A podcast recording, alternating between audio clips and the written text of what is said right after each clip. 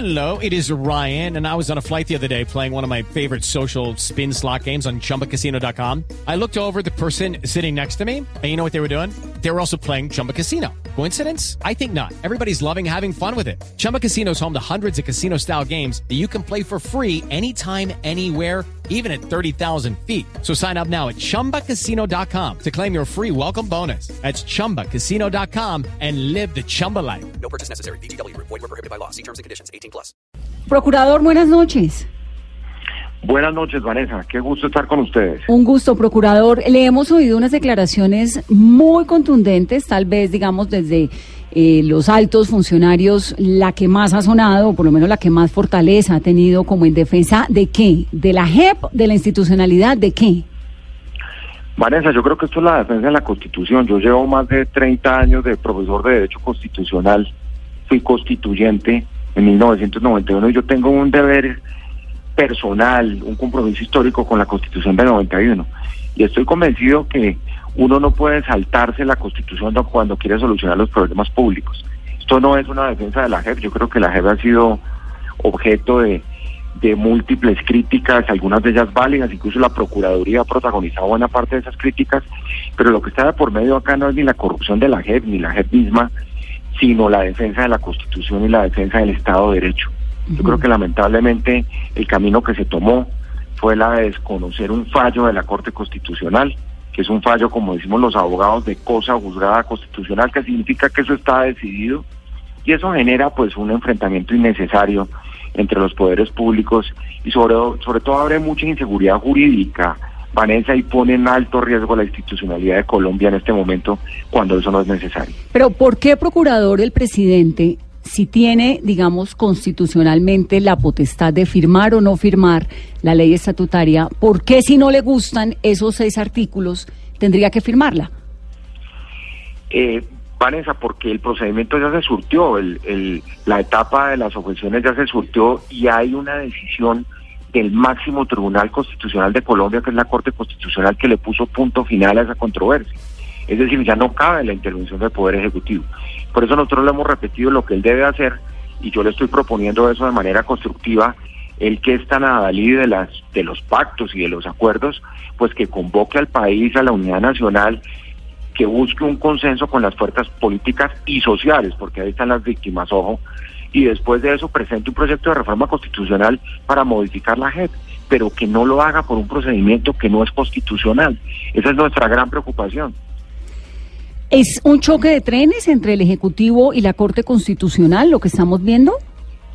Pues yo creo que se podría propiciar, porque lamentablemente esto conduce a agudizar esta fractura en la que se encuentra Colombia y lo que se está desconociendo es que la Corte ya tomó una decisión en control previo, único, exclusivo, porque además se diseñó toda una norma constitucional para generarle un control a, la, a los acuerdos de paz.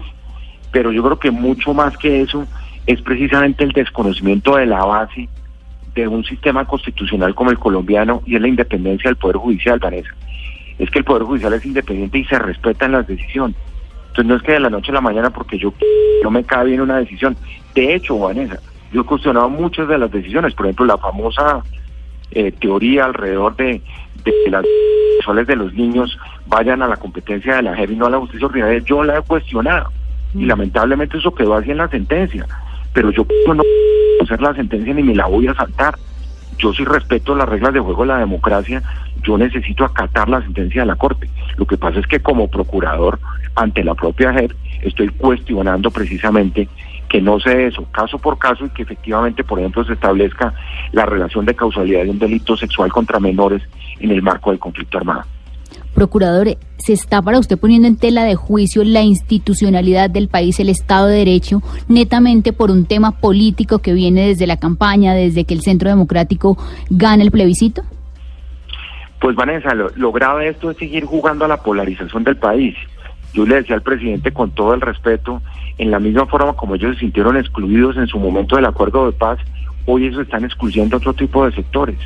Él debería convocar a todas las fuerzas políticas en este momento y lograr un consenso y no seguir dividiendo al país. Esto lamentablemente lo único que hace es aumentar la polarización. y aumentar la fractura Mm. y llevándose la constitución de por medio, que eso es lo más dramático de todo. Aquí si hay algo para defender es lo que está en la constitución, el pacto político más importante que se hizo en este país después del Frente Nacional en 1991. Entonces esa es mi preocupación, es una preocupación de defensa de las bases de la democracia en Colombia, donde uno le abra un agujero a eso, Vanessa, por ahí se le arma una tronera y se le va todo. ¿Qué posibilidades hay, procurador, de que esto termine en, en una constituyente? Teniendo en cuenta que el Congreso, como está dividido, ya los liberales anunciaron, bueno, pues César Gaviria, digamos, está detrás de que se frene por lo menos siquiera el debate en la Cámara de Representantes, donde es su mayoría. ¿Qué posibilidades hay de que esto termine en una constituyente? Pues Vanessa, la verdad es que yo creo que el primer debate que tiene que resolver el Congreso, y eso lo tiene que hacer la mesa directiva del Congreso de la República, es determinar si caben o no las objeciones presidenciales. Y ahí se va a precipitar, un debate en donde ojalá precisamente esto no sea una batalla campal entre los partidos. Yo he sugerido hoy como propuesta además innovadora que para evitarse además todos esos debates y esa perdedera de tiempo en esto, de una vez por todas que le pasen a la Corte Constitucional, porque en últimas, Vanessa, esto es lo más paradójico de ¿Va todo. otra vez para allá? Va a ser la Corte Constitucional la que tiene que definir esto al final. Pero Y la Corte Constitucional de hoy es distinta a la Corte de hace un año.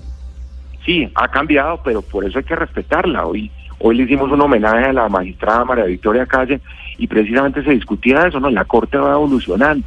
Uno puede calificarla de progresista, regresiva, lo que quiera, pero los que estamos sometidos a las reglas de juego de la democracia debemos aceptar las decisiones de la Corte.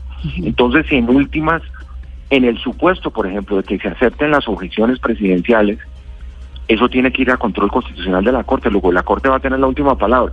Luego, ¿qué sería lo mejor? Que el presidente del Congreso le mande eso a la Corte Constitucional y determine De si hay razón o no para las objeciones y solucionar ese problema de una vez por todas. Pero si usted dice, el procurador, que esto debería, lo que debería el presidente propiciar es un debate nacional, ese debate no se tiene que dar en el Congreso, digamos, ¿no es eso lo que está haciendo? Claro, lo que pasa es que ahí no están todas las fuerzas sociales tampoco, ¿no? ni tampoco se han convocado a todas las fuerzas políticas. Todos sabemos que va a haber una gran fractura en el Congreso.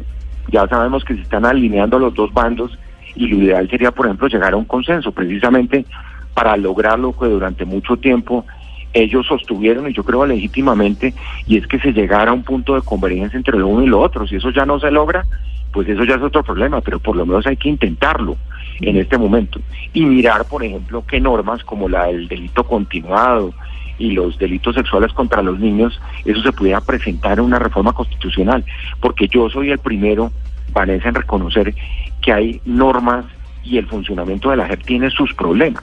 Corrupción la tiene el judicial, el ejecutivo y el legislativo. Bueno, pues fueron el cartel de la toga y al fiscal anticorrupción Luis Gustavo Moreno, extraditado por corrupción, ¿no? Exacto, exacto. Entonces, por el solo hecho que haya una manzana podrida, pues ese no es un argumento para acabar con la JEP, pero la JEP tiene sus problemas.